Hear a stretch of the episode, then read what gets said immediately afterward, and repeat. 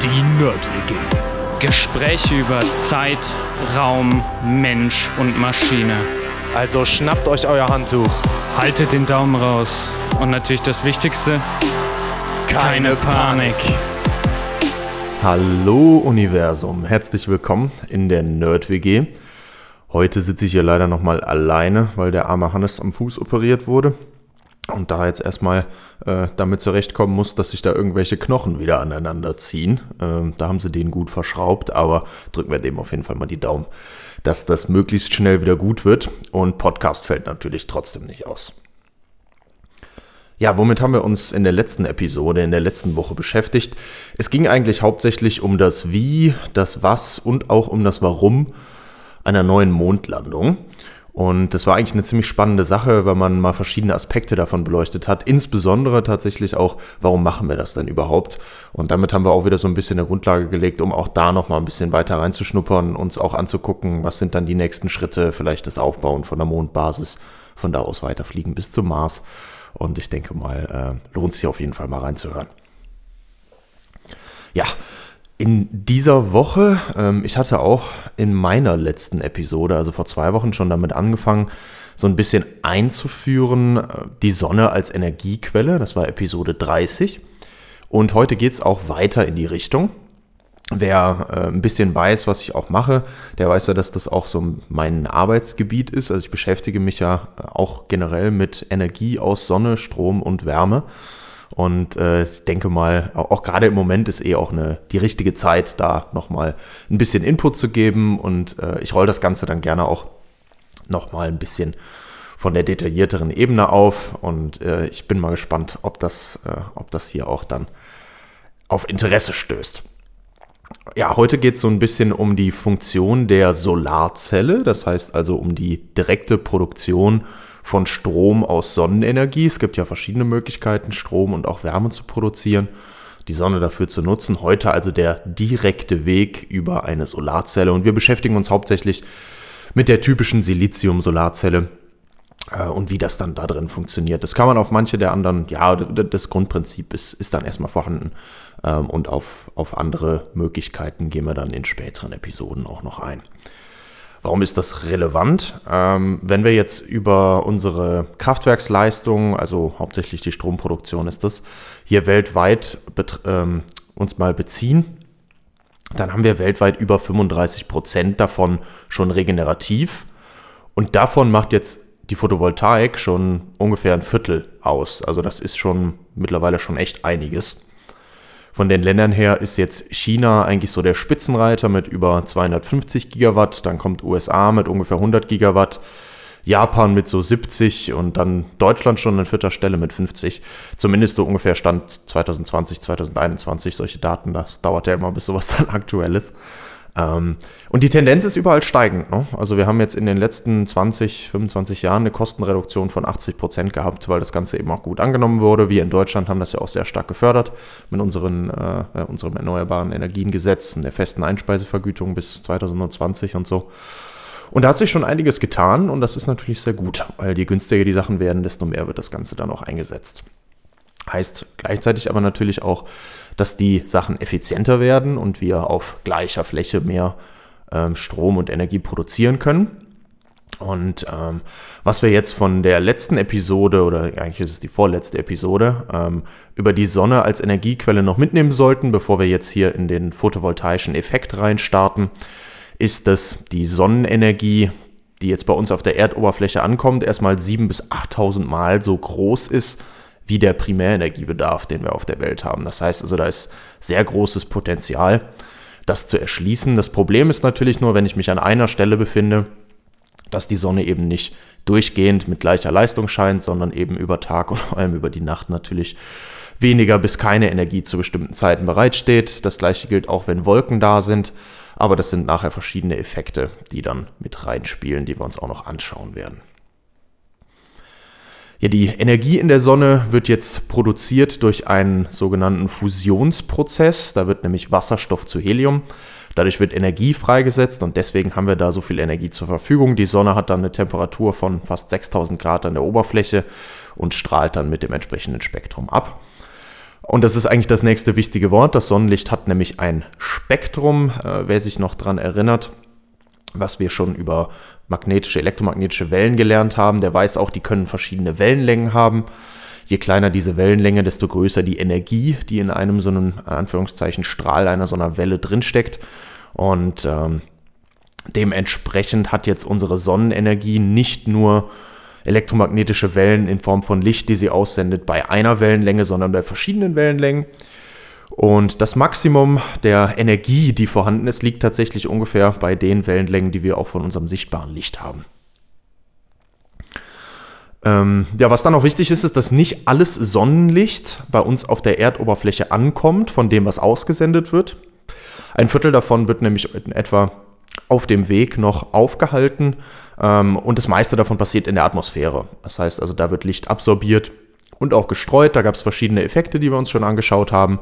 Das Wichtige ist aber einfach, dass nicht alles bei uns ankommt und dass manche von den Strahlen auch abgelenkt werden. Das heißt also, wenn ich jetzt irgendwo stehe äh, oder ich sagen wir mal, ich liege auf meiner Sonnenliege und möchte schön braun werden, dann kommen nicht nur Sonnenstrahlen bei mir an, die den direkten Weg gefunden haben, das heißt also von der Sonne mit einer Richtung gestartet sind und tatsächlich genau auf mich drauf treffen, sondern es gibt eben auch welche, die eigentlich ganz woanders gelandet wären, die dann aber in der Atmosphäre noch auf ein entsprechendes Molekül getroffen sind, auf einen Partikel und dann da abgelenkt wurden. Ne? Also gestreut, reflektiert, dadurch teilweise halt auch mit verschiedenen Teilen ihres Spektrums ähm, ab, äh, abgelenkt oder nicht abgelenkt äh, und gleichzeitig aber auch einfach generell von der Richtung her abgelenkt wurden, sodass die auch auf mich treffen und gleichzeitig Strahlen, die eigentlich auf mich getroffen wären, ganz woanders landen. Auch das einfach ein wichtiger Effekt. Ein Teil davon absorbiert, heißt ja einfach immer, wurde von Molekülen aufgenommen. Ne? Normalerweise, wenn die dann Energie aufnehmen, dann werden die wärmer. Und ein anderer Teil wird aber umgelenkt. Ne? Das gestreut ist immer so umgelenkt. Und da gibt es, wie gesagt, die verschiedenen Effekte. Was für uns am Ende aber einfach wichtig ist, ist, es gibt zwei Teile von Strahlung. Es gibt einmal diese direkte Sonnenstrahlung, wo die Richtung sich nicht geändert hat. Und das ist natürlich der größte Anteil. Es gibt aber eben auch die sogenannte diffuse Strahlung. Das ist die, die abgelenkt wurde. Und die Strahlung, die nachher bei mir auf meiner Sonnenliege dann ankommt, ist immer ein Zusammenspiel von dieser direkten Strahlung und der diffusen Strahlung. Das nennen wir dann die Globalstrahlung. Warum das jetzt wichtig ist und mal nur die direkte Strahlung betrachtet und mal nur die globale Strahlung oder mal die ganze globale Strahlung betrachten kann, das hängt jetzt auch davon ab, wie ich die Sonnenenergie nutzen möchte. Und das Schöne bei der Solarzelle nachher ist, dass ich tatsächlich die globale Strahlung nutzen kann. Das heißt also auch die Strahlen, die abgelenkt wurden. Bei anderen Einrichtungen, zum Beispiel immer dann, wenn ich einen Spiegel benutze, um etwas zu konzentrieren. Das heißt, ich möchte wie mit so einer Lupe Sonnenlicht konzentrieren, um zum Beispiel etwas warm zu machen. Ich möchte möglichst viel Sonnenlicht auf ein Rohr zum Beispiel leiten, damit eine Flüssigkeit in einem Rohr warm wird.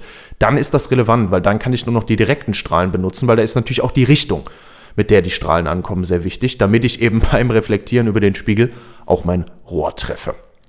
Deswegen also die Unterscheidung in Direktstrahlung und Diffusstrahlung insgesamt zur Globalstrahlung und wir werden uns heute jetzt anschauen, was passiert, wenn eben ein gewisser Teil Globalstrahlung auf eine Solarzelle fällt. Ja, und trotzdem ist dabei natürlich wichtig, wie nachher unser Kollektor, auch unsere Zelle zur Sonne ausgerichtet ist.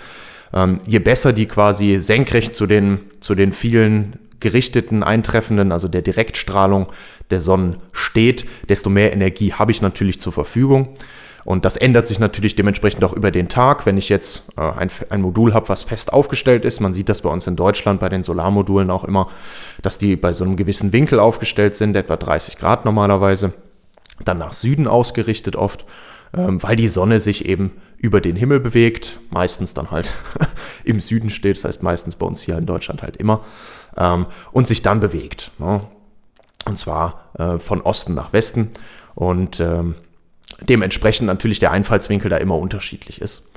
Ähm, trotzdem ist aber auch abgelenkte Strahlung, die da drauf fällt, die können wir trotzdem auch an der Stelle dann benutzen, weil wir eben nichts konzentrieren, nicht genau den richtigen Punkt treffen müssen, sondern uns geht es darum, dass die elektromagnetischen Wellen in unsere Zelle kommen und dann in der Zelle Elektronen lösen.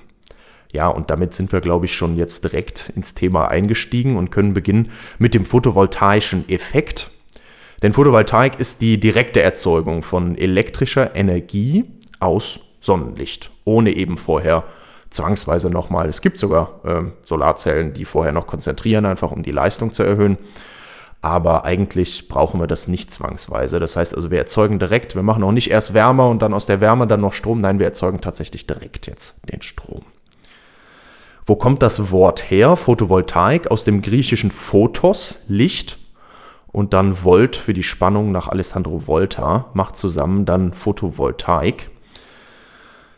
Und ich habe tatsächlich noch vor kurzem mit einem Kollegen drüber gesprochen. Äh, wie schreibt man es denn jetzt richtig? Mit F oder mit PH? Ich habe es mal nachgeguckt. Also die eigentliche neue Rechtschreibung sagt mit F, ähm, aber in der Fachsprache überall mit PH, gerade auch international. Dementsprechend also ist mit PH eigentlich immer der richtige Ansatz, gerade auch wenn es dann um die, um die Kurzbezeichnung geht. Ne? Da sagen ja auch alle PV und nicht FV. Ja, genutzt wird jetzt in dieser Zelle der sogenannte photovoltaische Effekt. Und der photovoltaische Effekt, ja, der, der wurde tatsächlich auch erkannt im Rahmen der, der Arbeiten von Albert Einstein. Ähm, und Albert Einstein hat ja in, das habe ich jetzt erfahren, ich war in der letzten Woche in Zürich unterwegs bei einer kleinen, einem kleinen Doktorandentreffen, äh, wo sich gegenseitig die Themen mal vorgestellt wurden, alle aus dem, aus dem Bereich, ähm, aus der Solartechnik auch. Und da habe ich dann erfahren, in Zürich an der ETH, da hat der Albert Einstein studiert und ist dann im Nachhinein aber tatsächlich nicht weiter angenommen worden für weitere Forschung, für eine, für eine Doktorarbeit. Und dann ist er einfach nur ein paar Häuser weitergegangen. Es gibt nämlich in Zürich nicht nur die ETH, die Technische Hochschule, sondern es gibt auch noch äh, generell die Universität in Zürich. Ne? Also es sind einfach zwei verschiedene Universitäten. Die eine ist, glaube ich, staatlich, die andere ist vom Kanton, heißt das ja da. Ne? Also da von dem entsprechenden, wie würde man sagen, ja, von der Gemeinde oder so, von dem Kreis halt. Und dann ist er dahin gegangen und hat dann tatsächlich seine weiteren Forschungen, auch unter anderem hier zu dem Thema, an der Universität zu Zürich gemacht, nicht mehr an der ETH. Das fand ich eine ganz wichtige Sache. Da sagte uns dann der, derjenige, der uns das erzählt hat, auch, normalerweise sagt euch das keiner von der ETH, weil denen das total peinlich ist, dass sie den nicht angenommen haben und dann ist da so ein brillanter Kopf draus geworden. Aber äh, nur ein kleiner Fun-Fact nebenbei. Also Albert Einstein hat dafür auch den Nobelpreis bekommen, unter anderem, für seine Forschung in der Richtung. Und äh, was wir als allererstes jetzt als Grundlage dafür noch brauchen ist, und da haben wir auch schon mal drüber gesprochen, Jetzt fällt mir gerade auf, ich habe mir gar nicht aufgeschrieben, in welcher Episode. Jedenfalls ging es in der Episode um Elektronen und wie die auf Wanderung gehen. Und generell sind wir dann auch in dieser Episode irgendwann darauf gekommen, dass es ja Materialien gibt, die den Strom sehr gut leiten, also zum Beispiel unsere Kupferkabel oder Eisen. Und dann gibt es andere Materialien, die den Strom so gut wie gar nicht leiten. Das sind dann sogenannte Isolatoren, wie zum Beispiel das gummiartige Material, was ich dann um meine Kabel rum habe, damit ich nicht jedes Mal, wenn ich an das Kabel packe, während da Strom durchfließt, eine gewischt bekomme. Und da gab es noch die sogenannten Halbleiter, die vor allem auch in letzter Zeit ja knapp waren, in der Mikroelektronik und so sehr viel gebraucht werden.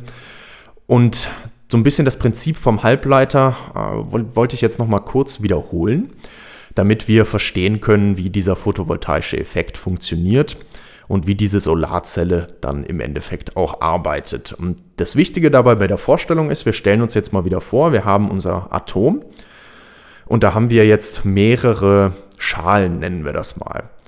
Ähm, und auf der äußersten Schale sitzen jetzt, jetzt haben wir immer in der Mitte ja unseren Kern mit Protonen und Neutronen und drumherum bewegen sich ja Elektronen. Und jetzt gibt es diese äußersten Elektronen, die sogenannten Valenzelektronen, die auch dafür zuständig sind, sich mit anderen Molekülen festzuhalten, ja, mit anderen Atomen festzuhalten um eben dann zum Beispiel ein Material zu bilden, wie zum Beispiel jetzt ein ein Gitter aus Siliziumatomen.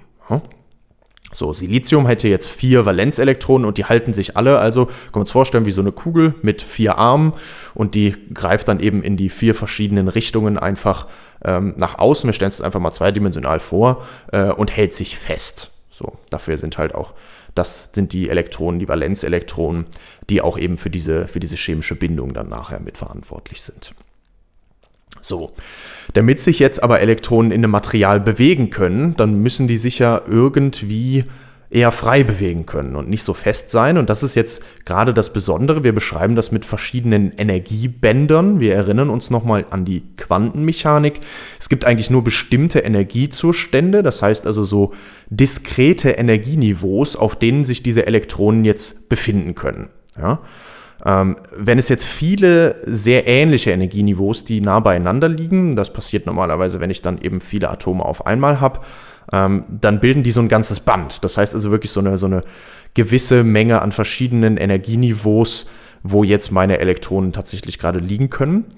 Ähm, aber zwischen diesen Bändern gibt es auch immer Lücken. Und diese Lücken dazwischen, da kann also das, das Elektron jetzt tatsächlich nicht vorliegen. So. Das bedeutet, was ist das für eine Vorstellung? Wir können uns vorstellen, okay, wir haben jetzt verschiedene Energieniveaus, auf denen die Elektronen liegen können bei unserem Atom. Äh, das, das äußerste Energieniveau ist dieses Valenzenergieband. Ja, da liegen auch jetzt die ganzen Elektronen, die für die Verbindung verantwortlich sind. Ähm, und damit sich jetzt Elektronen bewegen können, muss ja irgendwo auch noch Platz sein. Jetzt kann man sich also das vorstellen, dass ähm, so ein Band kann voll besetzt sein, sagen wir mal. Dann, dann können sich die Elektronen nicht bewegen, weil jeder mögliche Energiezustand ist besetzt. So. Äh, das heißt also, erstmal muss Platz sein. Und das zweite ist jetzt, okay, wenn jetzt gerade in dem Valenzband kein Platz ist, dann muss ich auf ein nächsthöheres Band gehen, damit ich Platz habe, mich überhaupt zu bewegen. Und damit ich aber auf dieses nächsthöhere Band komme, muss ich erstmal diese Energielücke, in diese, also diese, diese Lücke, wo kein Elektron da sein darf, muss ich erstmal überwinden. Das heißt also, ich bin gerade auf meinem Band, ich habe keinen Platz, mich zu bewegen. Bewegen könnte ich mich nur auf dem nächsthöheren Band, dafür muss ich aber eine gewisse Energie bekommen, um auf dieses nächste Band hochspringen zu können, wo ich mich dann bewegen kann. Das wäre dann das sogenannte Leitungsband. So, das heißt also, wir stellen uns diese zwei Bänder vor. Ähm, und nur wenn jetzt genug Energie vorhanden ist, zum Beispiel es fällt ein Sonnenstrahl auf mein Valenzband drauf, ähm, dann wird Energie auf ein Elektron übertragen. Das kann sich tatsächlich lösen und hat jetzt genug Energie, diese Lücke zu überspringen und auf das Leitungsband zu gehen. Und da kann es sich jetzt bewegen, weil da sind genug Plätze frei. Das heißt also immer die Frage, sind genug Plätze frei? Kann ich mich bewegen? Sind genug Energieniveaus da? Und habe ich genug Energie erhalten, um tatsächlich auf dieses Band zu kommen, wo ich mich dann gut bewegen kann? Bei einem Leiter ist das jetzt tatsächlich so, dass diese zwei Bänder aneinander liegen bzw. sich überlappen. Das heißt also, ich habe keine Lücke dazwischen, die ich erstmal überspringen muss, deswegen leiten die Materialien so gut. Ja. Da ist einfach, da sind genug Plätze, die zwei Bänder überlappen sich. Ich habe quasi die Plätze auf zwei Bändern und ich habe kaum einen Aufwand, um jetzt eben eine Bewegung von einem Elektron von einem zum, zu einem nächstfreien Energieniveau zu machen.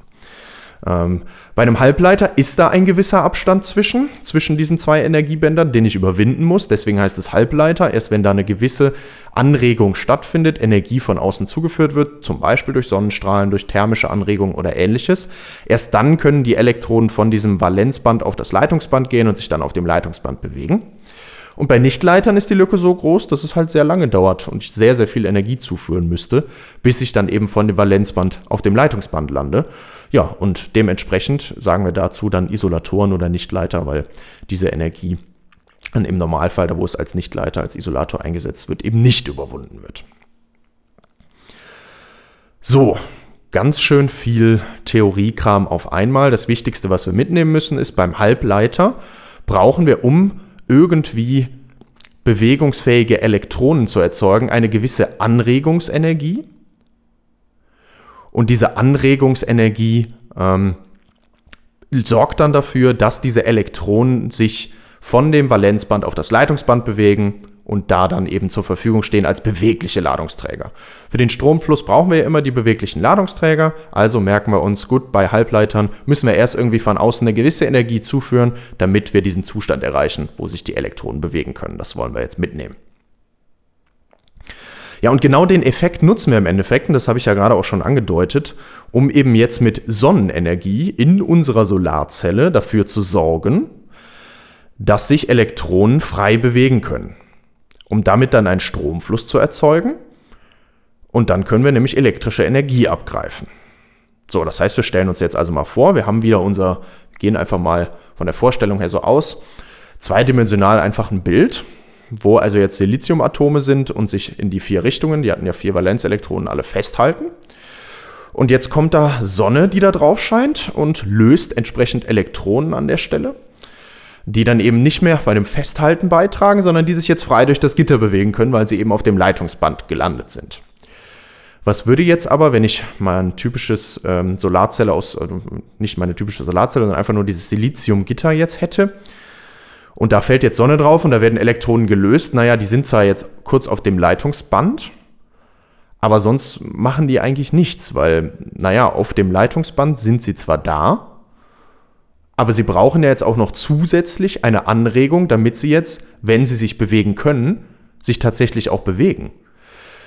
Was jetzt so passieren würde, ist, die kommen auf dem Leitungsband an, fragen sich dann, okay, was soll ich hier? Okay, okay, ich könnte mich jetzt bewegen, aber hier kommt jetzt nichts, was mich von rechts, links, vorne oder hinten irgendwie drückt. Und dementsprechend rekombinieren sie zurück an die Stelle, wo sie vorher waren. Das heißt also, sie werden von der Energie angeregt, gehen auf das Leitungsband werden da jetzt aber nicht bewegt, weil eben keine Spannung anliegt, die sie von einer Seite zur anderen bewegen würde und sie dazu bringen würde, dass sie sich jetzt in eine bestimmte Richtung bewegen, auch wenn sie sich bewegen könnten. Und dementsprechend, wir nennen das dann rekombinieren, springen sie zurück auf ihren Ursprungszustand und geben dabei die Energie wieder frei. Das heißt also an der Stelle dann, dass das Silizium quasi wieder die Strahlungsenergie abgeben würde, beziehungsweise dann wärmer wird. Das bringt uns ja jetzt nichts, weil solange sich die Elektronen, auch wenn die sich bewegen könnten, nicht bewegen, naja, dann äh, haben wir irgendwie auch keine elektrische Energie, die wir abgreifen können. Weil das haben wir ja auch schon gelernt, wir brauchen diese elektrische, für diese elektrische Energie immer Strom und Spannung. Und das ist natürlich das, was uns jetzt hier fehlt. Ich habe es eben schon mal gesagt, irgendwo muss eine Spannung vorhanden sein in diesem Material, so dass die Elektronen anfangen, sich auf dem Leitungsband zu bewegen und zu wandern. Nur dann kann ich die am Ende vom Material abgreifen, über einen entsprechenden Leiter wandern lassen und dann von da aus tatsächlich in einen Verbraucher rein und damit dann die elektrische Energie abgreifen. So, wie kriegen wir das jetzt mit dieser Spannung hin? Ja, und da machen wir eigentlich was, was für Halbleiter relativ typisch ist. Wir machen eine sogenannte Dotierung. Das heißt also, wir nutzen jetzt zwei verschiedene Materialien, die wir, ja, davon setzen wir bestimmte, an, an bestimmten Stellen oder an manchen Stellen jetzt in unser Siliziumgitter mit den vier Elektronen andere Atome rein. So, das heißt also, wir nehmen jetzt auf der einen Seite zum Beispiel Phosphor mit fünf Valenzelektronen und das setzen wir jetzt in unser Gitter einfach ein. Das heißt also, da sind fünf Valenzelektronen, vier davon halten sich jetzt mit dem Silizium fest, aber das fünfte das ist quasi frei. Das heißt also, das hat schon direkt viel eher die Möglichkeit, sich zu bewegen. Und ich habe also ein Elektron zu viel, eigentlich im Vergleich zu den vier, die ich für die Siliziumbindung habe. Und das steht dann dementsprechend jetzt für den Ladungstransport zur Verfügung. Wir nennen diese Schicht, die wir jetzt da dotiert haben mit dem Phosphor in dem Silizium, N-dotiert, negativ dotiert, weil jetzt im Vergleich zum Silizium mehr Elektronen vorhanden sind. Fünf anstatt vier und dann immer eins, was für die, für die äh, Bewegung auch zur Verfügung steht. Und auf der anderen Seite, in dem Fall ist es dann jetzt die Unterseite von unserer Solarzelle, wird dann noch mit Bohr dotiert. Das hat drei Valenzelektronen. Dadurch entstehen jetzt quasi Löcher. Also die drei Valenzelektronen halten sich auch mit dem Silizium fest. An der vierten Stelle ist jetzt aber ein Platz frei. Wir hatten ja schon mal gesagt, also für Bewegung ist auch platzfrei immer gut. Also irgendwie ist das auch relevant. Wir nennen das ein sogenanntes Loch, was dann da entsteht in den Bindungen. Da fehlt also quasi ein Elektron und da will eigentlich eins hin. Das nennen wir dann positiv dotiert, P dotiert, ähm, weil wir im Vergleich zu den vier Silizium-Elektronen, äh, Valenzelektronen jetzt mit den drei Bohr-Valenzelektronen zu wenige Elektronen haben.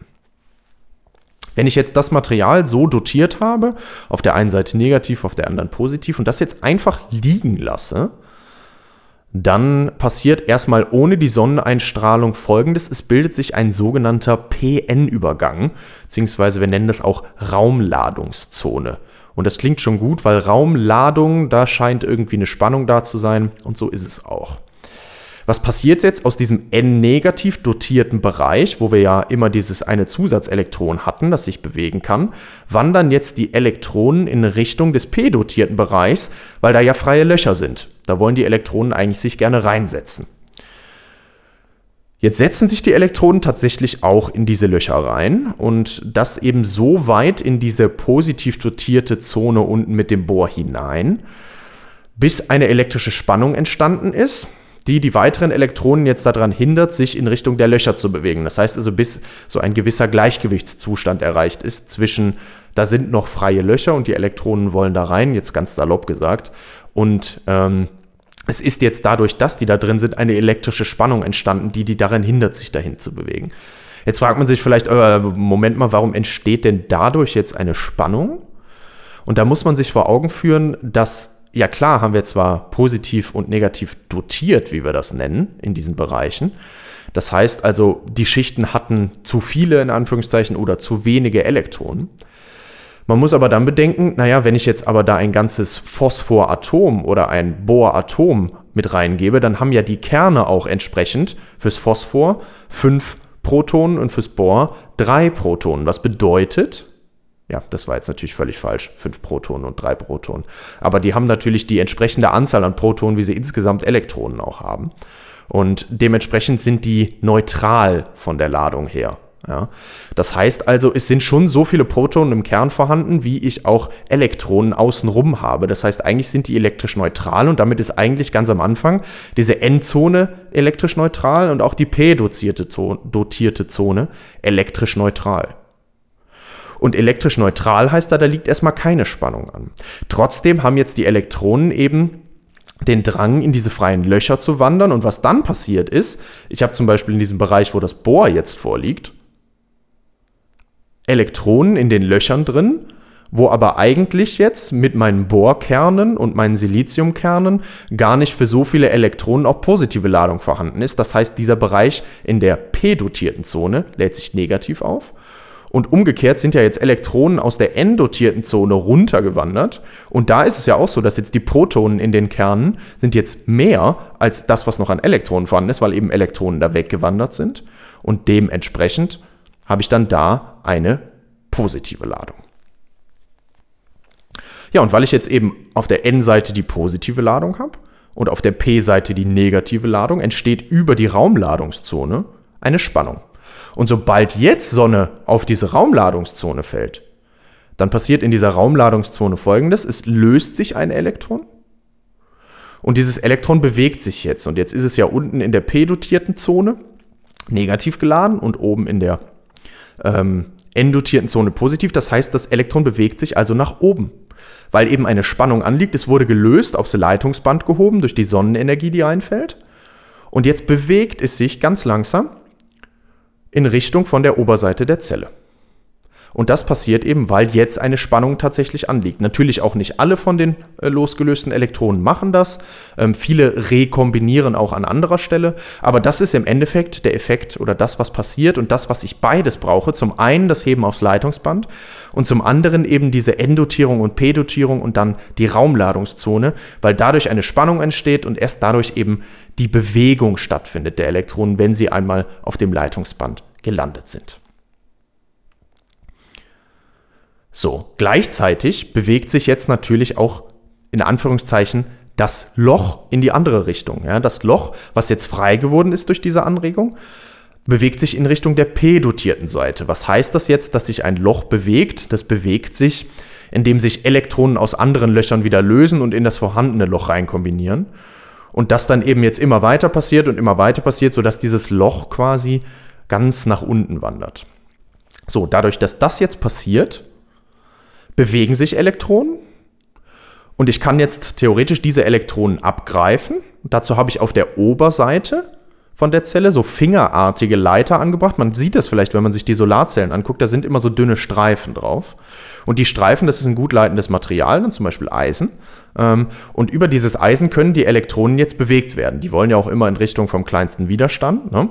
Und das heißt, die bewegen sich jetzt über diesen Leiter zu unserem Verbraucher hin, da wo halt unser Strom dann abgegriffen wird, unsere elektrische Leistung abgegriffen wird.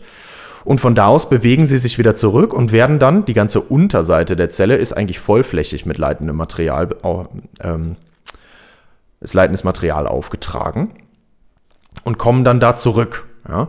So, und da, wo sie jetzt zurückkommen, da rekombinieren sie dann wieder mit den Löchern, die da vorhanden sind. Man kann sich ganz salopp gesagt ähm, vorstellen, dass eben jetzt durch das Licht entstandene Elektronenlochpaare, die Elektronen über den Stromkreis nach, also nach oben wandern, über den Stromkreis gehen, das Loch wandert gleichzeitig nach unten.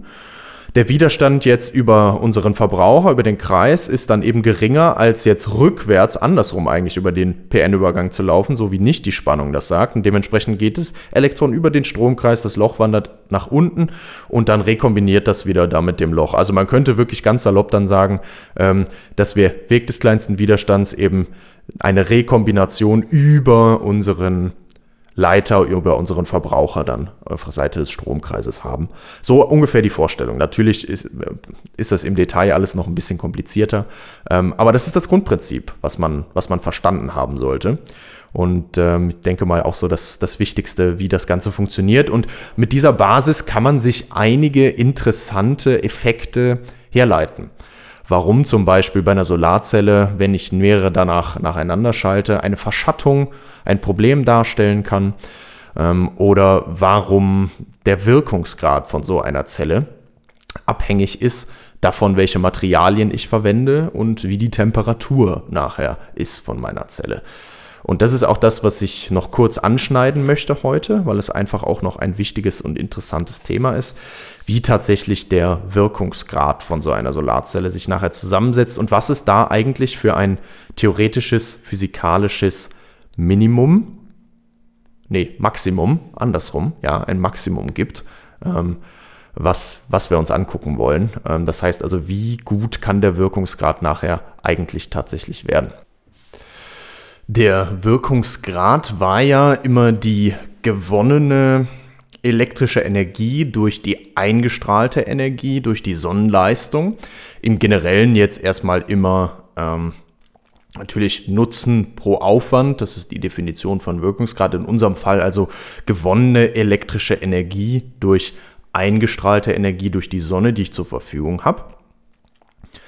Und wir suchen jetzt nach einem theoretischen maximalen Wert. Was kann ich denn maximal mit einer solchen Solarzelle eigentlich erreichen?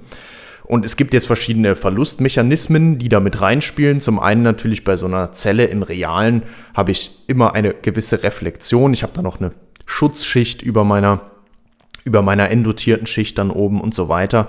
Ähm, da gibt es gewisse Sonnenstrahlen, die einfach nicht reinkommen, die vorher schon reflektiert werden, die ich nicht benutzen kann. Dann hat ja unsere Zelle eine gewisse Temperatur und durch diese gewisse Temperatur strahlt sie auch wieder selber Energie in die Umgebung ab. Jeder Körper, der größer, eine Temperatur größer 0 Kelvin hat, strahlt irgendwie selber was ab, auch wenn das wenig ist im Vergleich zu dem, was von der Sonnenstrahlung einfällt. Auch das ist wichtig. Ähm, und dann gibt es natürlich auch noch das Sonnenspektrum. Wir haben ja schon darüber gesprochen, dass die Sonnenenergie mit einem Spektrum vorliegt, das heißt also Wellen bei verschiedener Wellenlänge und äh, ja, unterschiedliche Menge an Energie, abhängig von der Wellenlänge, die eben da zur Verfügung steht. Und das ist natürlich auch wichtig, weil wir brauchen ja eine gewisse Energie, um erstmal unsere Elektronen auf unser Leitungsband zu heben. Wie groß diese Energie ist, das ist jetzt abhängig von der Bandlücke, also von der Lücke zwischen unserem Valenzband, wo die Elektronen eigentlich liegen, und unserem Leitungsband, wo wir sie hinheben wollen. Und das heißt also auch ja, beziehungsweise diese Bandlücke, die ist dann definiert über unser Material, was wir verwenden. Und dementsprechend ist es aber immer auch eine Frage, okay, welche Bandlücke will ich denn jetzt verwenden? Und das ist natürlich abhängig davon, wie eben mein Sonnenspektrum aussieht. Bei welcher von den oder ja, bei welcher ähm, Wellenlänge, das Wort habe ich gesucht, bei welcher Wellenlänge habe ich denn die meiste Energie? Bis zu welcher Wellenlänge ist es denn gut? Wenn ich tatsächlich auch Elektronen lösen kann. Und wir können uns jetzt mal die sogenannte Shockley-Queisser-Grenze angucken. Das waren zwei Wissenschaftler, die ein schönes Paper dazu veröffentlicht haben, wie man diese theoretische maximale Grenze festlegen kann. Und zwar für eine Zelle, die also ein PN-Übergang, das heißt also erstmal ein dotiertes Material benutzt. Und wo wir erstmal auch auf die Reflexion jetzt nicht eingehen, sondern es fällt mal alles Sonnenlicht tatsächlich auf unsere Zelle drauf. Da können wir uns als erste Frage mal stellen, okay, jetzt haben wir gerade schon überlegt, naja, wir können immer nur einen Teil von dem Sonnenlicht benutzen, abhängig von der Energie, die ich brauche, um die Bandlücke zu überwinden, um meine Elektronen auf das Leitungsband zu heben, wo sie sich bewegen können und dann von der Spannung von der Raumladungszone aufgegriffen werden und anfangen sich zu bewegen. So. Warum sagt man jetzt nicht einfach, naja, ist doch klar, ich nehme einfach alles? Also dann natürlich die Bandlücke so klein wie möglich, desto besser wird's. So einfach ist es nicht, weil es ist nicht so, dass die Elektronen immer genau die Energie, die sie auch zugeführt bekommen haben, also die Energie, die in unseren Wellen von der Sonne drin steckt, auch komplett in elektrische Energie umwandeln können, sondern es ist immer nur die Energie, die eben auch bereitgestellt wird durch dieses Überwinden der Bandlücke. Das heißt also nur die Energie, die in der Bandlücke oder in dem Überwinden der Bandlücke steckt, die haben die nachher auch, um das in elektrische Energie umzuwandeln. Der Rest davon wird relativ schnell in, sagen wir mal, durch, durch ganz viel Bewegung und sowas wieder abgegeben. Alles, was bleibt, ist eben diese Energie durch das Heben auf das höhere Energieniveau der Bandlücke. Das heißt jetzt also, wenn ich diese Bandlücke möglichst klein machen würde, hätte ich zwar sehr viele Elektronen auf dem Leitungsband, die haben aber alle kein so hohes Energieniveau im Vergleich zu meinem, zu meinem Valenzband, weil eben diese Lücke so klein ist und immer den Überschuss, den ich jetzt bei der sehr kurzwelligen Strahlung mit sehr viel Energie habe, diesen Überschuss, den kann ich nicht nutzen, weil alles, was mehr Energie ist, das ich dem Elektron zuführe, was mehr Energie ist als meine Bandlücke ist, geht wieder verloren, in Form von thermischer Energie dann zum Beispiel. Ja, das heißt also, es gibt da irgendwo ein Optimum, abhängig davon, wie eben das Spektrum der Sonne ist, wie viel Energie bei welcher Wellenlänge vorhanden ist, ja, sodass ich also dann ein Material finde mit einer Bandlücke von möglichst am Ende das Optimum 1,1 Elektronenvolt und dann habe ich so eine Möglichkeit, 44% Wirkungsgrad zu erreichen. Also 44% von der eingestrahlten Sonnenenergie kann ich in elektrische Energie umwandeln. Und dieses Optimum habe ich jetzt einfach nur gefunden, indem ich geguckt habe, okay, abhängig von meinem Sonnenspektrum, wo ist hier genau diese Bandlücke, so dass ich tatsächlich einen perfekten Trade-off habe zwischen ähm, wie viel Elektronen hebe ich auf das Leitungsband und wie viel Energie habe ich dann in diesen Elektronen. Ne? Also das ist wirklich einfach nur, dass je langwelliger ich diese, diese äh, entsprechende Bandlücke quasi hinlege von der Energie her, ähm, desto mehr habe ich, aber die haben alle eine kleinere Energie. Und äh, desto größer ich jetzt diese Bandlücke habe, desto weniger Elektronen habe ich, aber die haben viel Energie. Und da gibt es einfach so ein, so ein Maximum. Puh, so, haben wir schon mal. Erster wichtiger Punkt. Und jetzt kommt aber noch ein zweiter wichtiger Punkt mit rein und deswegen ist diese Shockley-Queisser-Grenze liegt ungefähr bei 30% Wirkungsgrad. Wir hatten jetzt gerade noch 44%. Der zweite Teil, der reinkommt, jetzt gucken wir uns noch an, na, haben wir eben schon mal gesagt, ja, unsere Zelle hat auch noch thermische Verluste. Die strahlt selber auch irgendwie wieder Energie nach außen ab. Das haben wir gerade noch vernachlässigt. Ja, und wenn wir das noch mit reinnehmen, dann klar, also jeder Körper, wie gesagt, der wärmer als 0 Kelvin ist, der strahlt erstmal was ab. Aber das ist jetzt doch wesentlich mehr hier bei unserer Zelle. Warum? Naja, es wird ja immer wieder Energie freigesetzt, wenn jetzt so ein Elektron wieder in so ein Loch reingeht. Wir nennen das Rekombinieren. So. Und diese Energie, die freigesetzt wird, die geben wir dann eben als Strahlungsenergie nach außen ab. Ja. Und leider ist das jetzt so, dass natürlich sehr, sehr viele von diesen Elektronen immer bei uns rekombinieren und eben auch nicht alle beteiligt sind an diesem Prozess, wo eben die, ähm, womit elektrische Energie erzeugt wird. Das heißt, nicht alle Elektronen, die gelöst werden in unserer Zelle, sind nachher auch dann an, dem, an der elektrischen Energieproduktion beteiligt. Trotzdem sind die dann aber einmal auf dem Leitungsband gewesen und rekombinieren wieder. Und das ist ja gerade eigentlich auch das Ziel, was wir erreichen wollen. Wenn die dann aber ihre Energie nicht als elektrische Energie zur Verfügung stellen, ja, dann ist das leider Verlustenergie. Und ähm, Dementsprechend ja, haben wir da doch auch sehr viel Sonnenenergie, die dann einfällt, die wir aber gar nicht nutzen können. Und die dann auch dazu beiträgt, dass sich theoretisch so eine Zelle nachher irgendwann dann auch erwärmen würde, beziehungsweise wenn sie sich eben nicht erwärmt, dann gehen wir davon aus, dass es das nach außen halt wieder abgibt. Und im Vergleich zu dem, was wir eigentlich an thermischen Verlusten hätten, nur durch nicht, also ohne dass wir eine Spannung anlegen, ja, einfach nur durch die Temperatur der Zelle, sind wir jetzt, wenn eine Spannung anliegt, circa 17 Größenordnungen größer tatsächlich von dieser Energie. Einfach dadurch, dass dieses viele Rekombinieren stattfindet, was unser Material ja auch können soll, aber eben nicht alle von den Elektronen jetzt teilhaben an, ähm, an unserer Energieproduktion, elektrischen Energieproduktion. Ja, und das heißt also, auch da ist wieder die Frage, wie ist dann darauf der Einfluss von meiner Bandlücke? Ja, das heißt also, wenn die Bandlücke jetzt größer ist, klar, dann ist das, äh, habe ich ja weniger Elektronen, die dann nachher wieder rekombinieren. Wenn die kleiner ist, sind es mehr Elektronen. Was ist da nachher das Beste? Auch da kann man wieder das Optimum finden, weil eben immer auch diese überschüssige Energie ja, die jetzt dann davor liegt, wenn jetzt eine ähm, Sonne bei einer Wellenlänge Sonnenstrahlung bei einer Wellenlänge größer als das, was ich für die Bandlücke brauche nachher an Energie reintrifft, wird ja auch der Rest, die Restenergie davon ja auch wieder emittiert. So. Das ist also das, was, was überschüssig ist. Kann ja immer nur den, die Energie, die über die Bandlücke quasi gewonnen wurde, in elektrische Energie umsetzen.